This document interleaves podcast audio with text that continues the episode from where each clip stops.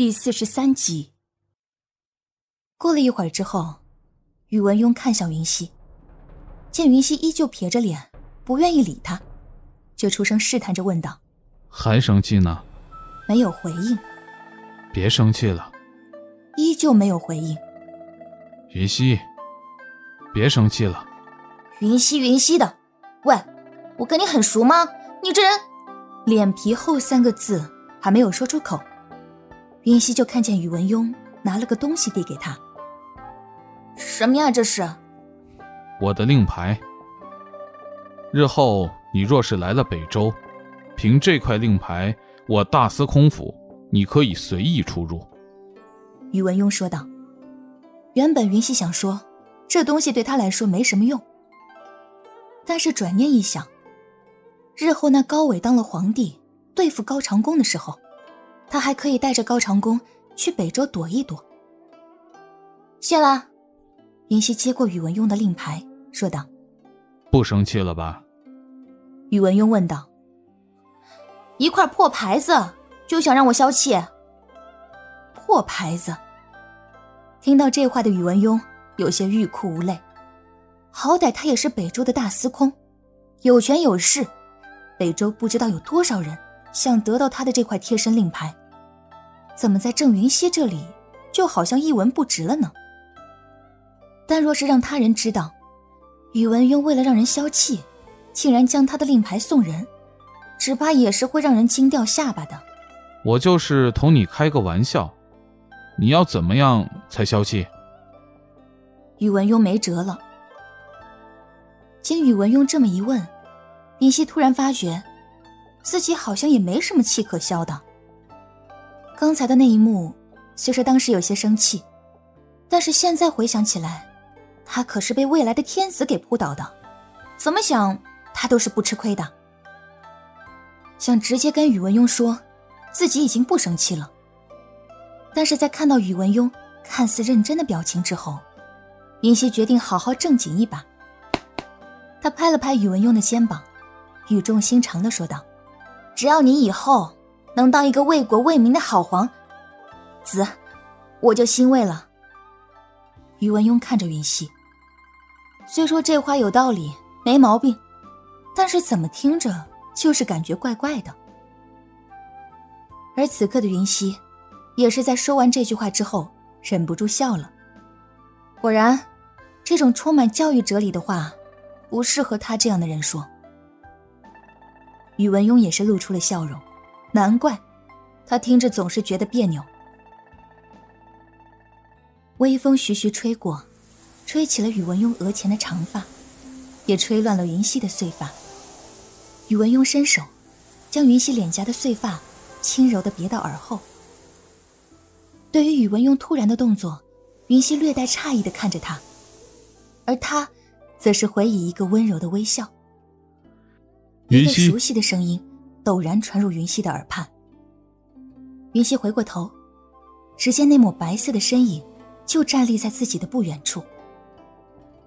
那白色的身影落入云溪的眼眸，他原本一直处于紧张状态的神经一下子松懈了下来，露出了一丝笑容。已经全然忘记了，他还被宇文拥抱着，而二人的姿势也甚是亲密。高长恭跨步上前。伸手搂过云溪的腰，轻轻向上一用力，就将云溪搂入了自己的怀中。在看到云溪脸上那抹笑容时，他内心的愤怒也是得到了稍微的减缓。至少这小丫头脸上的笑容是因他而露的。在云溪反应过来的时候，他已经到了高长恭的怀中。此刻的高长恭依旧是无与伦比的帅气。即便是稍显凌乱的发丝，也掩盖不住他的风华。只是，他的眼圈有些发黑，脸色也有些憔悴，看上去有些疲惫。该不会是因为找他而没有休息好吧？王爷，云溪弱弱的喊出了声。高长恭看向云溪，衣服已经破损，在看到那斑斑点点的血迹之后。眉头紧蹙，你受伤了。说罢，看了宇文邕一眼。云溪赶紧解释：“没有没有，这是宇文邕的血。刚才的那个眼神，冰冷凌厉，仿佛要把别人吃了一般。这宇文邕才刚刚好了一点，哪里是高长恭的对手？还不被高长恭当猴子吊打呀？知道云溪身上的血迹不是他自己的，高长恭紧蹙的眉头才舒展开来。他瞥了宇文邕一眼，伸手将云溪额前的碎发整理好，说道：“没事就好。”这一幕，云溪觉得有些熟悉，好像刚才宇文邕就是这么帮他弄头发来着。师兄。来的挺早啊，宇文邕出声说道。这才午时刚过，没想到高长恭就找到了此处。高长恭冷笑：“你既然会让云溪独自一人进入邺城寻药，就该想到这点。”他在城中搜寻了一整夜，凡是能藏人的地方，基本都被人翻了个遍。今日他正想出城去找。就听见属下来报，有一个身形和云溪很是相像的人，出入于邺城的各大药店。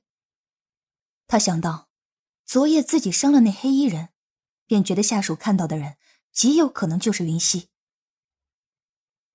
邺城的南门连接的只有这一片树林，所以他就带着一小队人马在林中搜寻。他很想知道，究竟是什么人，能让被作为人质的云溪。心甘情愿的帮他进城寻药，直到他来到此处，看到解下面巾的脸，竟然是他的师弟宇文邕。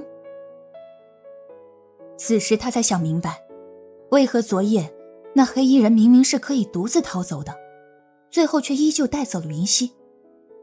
只怕宇文邕看到了他，还是想利用云溪来逼他交出赤炫双彩。赤炫双彩不在本王这里。你花费的力气也是无用。然后，高长恭顿了顿，看向宇文邕的眼眸也冷了一分。若你还心存用云溪来威胁本王的心思，别怪本王不念同门之情。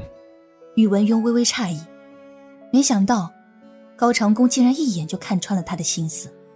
师弟定当谨记。宇文邕说道。我们回去吧。高长恭对着云溪说道。云溪点了点头。好。高笑颜走进宇文邕，说道：“九牧居的人已经被四哥打伤了，这几日应该不会再找你的麻烦。你趁此机会好好休息吧。”说完，高笑颜就跟在高长恭的身后离开了。虽然宇文邕。是北周的大司空，与他属于相对的阵营，但他毕竟与四哥师出同门。虽然四哥很少提及他，但是他知道，四哥对于这位师弟还是关心的，只不过作为一国主帅，不能表现出来罢了。宇文邕点了点头，对于高笑颜给的消息表示感谢。如此，他便不用担心九牧居那烦人的家伙。继续来找他的麻烦了。离开前，云溪看了宇文邕一眼，看他的嘴唇，紫色正在慢慢的消退，身体内的毒应该是没有大碍了。接收到云溪的眼神，宇文邕依旧是痞痞的笑了笑。果然，在师兄面前，小刺猬一下子就变成了小白兔。回到王府。云溪刚一踏进大门，小环就立刻扑了上来，哭着说道：“小姐，你去哪里了？担心死我了。”知道小环是担心自己，云溪拍了拍她的背，安慰道：“别哭了，我这不是安然无恙的回来了吗？”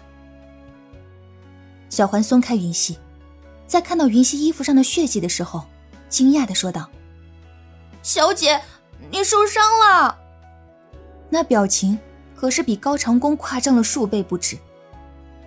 云溪赶紧说道：“这不是我的血，我好着呢，一点事都没有。”小环，去准备热水，让云溪梳洗一下。高长恭吩咐完之后，又看向云溪，说道：“好好休息一下，我晚些来看你。云溪刚想说话，高长恭就转身离开了。难道是他的错觉吗？为什么高长恭面色如常，可他就是觉得哪里不对劲呢？似乎是在生闷气。可是这气从何来呀？对此，云溪拍了拍尚未离开的高笑颜的肩膀，问道：“小眼，为什么我觉得王爷似乎是生气了？”高笑眼一副你终于知道了的样子，说道：“你才看出来啊？”云溪指了指自己，生我的气。高笑眼点了点头。对此，云溪更加疑惑了：“不会吧？”被宇文邕掳走，又不是我愿意的。我也是大冷天的在外面过了一宿，很惨的。王爷不心疼我就算了，为什么还生我的气吗？你还知道你是被宇文邕给掳走的呀？高笑眼特地在“掳走”二字上加重了语气。你说你帮他找解药就算了，全当你是人美心善。但是刚刚我们离开的时候，你还特意看了宇文邕一眼，那眼神真的是……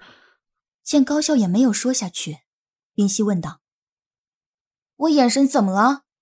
充满了担忧和不舍。高笑颜说道：“他可是看得一清二楚。”四哥在看到云溪回头看宇文邕之后，那表情立马就变了。虽说依旧是冷酷和严肃，但是他能明显的感受到，周围的温度又下降了不少。不会吧？云溪一脸的不可置信。他担忧宇文邕倒是真的，毕竟人家是未来的皇帝，总归是要照顾好的。但是不舍二字是从何而来啊？云溪，不是我说你，四哥为了找你。一整个晚上都没有休息，结果你倒好，不关心四哥，反而对一个掳走你的人如此关心，临走了还投过去一个那般的眼神。我要是四哥，我也生气。虽然云溪觉得高笑眼的话不无道理，但是他心里却是有些小委屈。他对宇文邕只是表达了普通朋友般的关心而已。这古代人思想怎么都如此死板？况且人家以后可是皇帝呀，可不得照顾好了。高笑眼见云溪嘟着小嘴，一脸的委屈，便叹了口气，说道：“你自己好好想想吧。”屋内，氤氲的水雾逐渐溢满了整个房间，淡淡的茉莉花香也随着水雾四散开来。躺在雕花木桶内，云溪长长的舒了口气。这热度适中的水温，的确让他的疲劳舒缓了不少。小环站在一旁给云溪加热水，见云溪闭目养神，似是十分舒服放松，就询问道：“小姐，你昨天晚上被那黑衣人掳去了哪里？”旧城外的树林。一听到“树林”二字。已经被云溪训练的，可以自动脑补一出宫斗大戏的小环，立刻进行了想象。月黑风高，孤男寡女，干柴烈火。一想到这里，小环不禁甩了甩头，赶紧继续问道：“那他没有对小姐做什么过分的事吧？”云溪闭着眼睛，过分是挺过分的，觉睡得不舒服，一大早还得伺候他。差点没把我给累死。晚上给宇文邕拔剑上药，早上给他摘果子，上午给他在城里挨家挨户找解药，伺候的恐怕比他老婆还尽心。他自打穿越过来就没干过这么累的活可不是差点把他累死。一听云溪这么说，小环啊了一声，拿着水瓢的手直接放了下去。然后，水瓢就正中云溪靠在木桶的肩膀上。云溪泡得正舒服，这温润的水温和充满湿气的环境，正使得他昏昏欲睡。这突如其来的一击疼痛感，让他一下子清醒不少。别看这水瓢底子不厚，这正正当当的挨了一下，还是挺疼的。云溪睁开眼睛，揉了揉肩膀：“小环，你要痛死我了。”但是却没有等到小环的回答。云溪转头看向小环，就看见小环一脸的怒气，随后双手一拍木桶的边缘：“那黑衣人胆子也太大了，竟然敢调戏小姐！”随着小环奋力的一拍，点点水花溅了起来，落在了云溪的脸上。云溪刚想问：“你这手不疼吗？”却突然意识到，刚才小环说的“调戏”，什么调戏？谁调戏她了？小环，你说什么？云溪一脸不解的看向小环，显然还不知道刚才他的一番话给小环造成了多大的误解。而小环则是完美的将云溪的不解理解成了害怕。小姐，你别怕，咱们一会儿就去告诉王爷，让王爷去教训这个可恶的登徒子。等等等等，你是不是误会什么了？什么登徒子？有什么误会的？小姐，你都说他挺过分的了，这不是调戏还能是什么？听众朋友，本集播讲完毕，感谢您的收听。